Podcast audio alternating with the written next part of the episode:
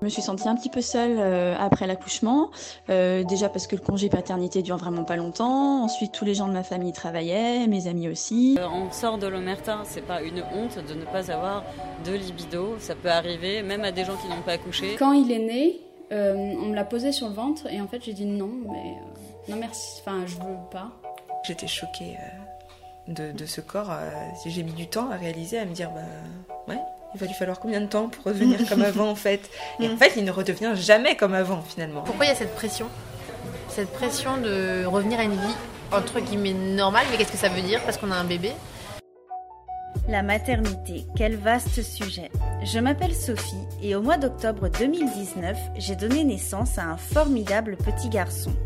Et autant j'étais extrêmement bien préparée pour les 9 mois de grossesse et l'accouchement, autant l'après a été comme sauter dans une grande inconnue pleine de surprises.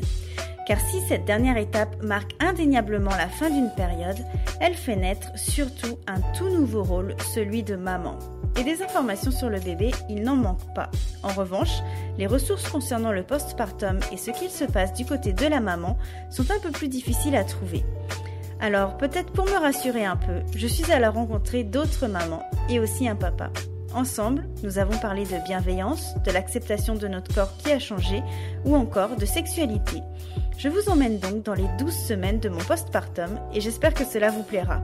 Bienvenue dans le quatrième trimestre, saison 1.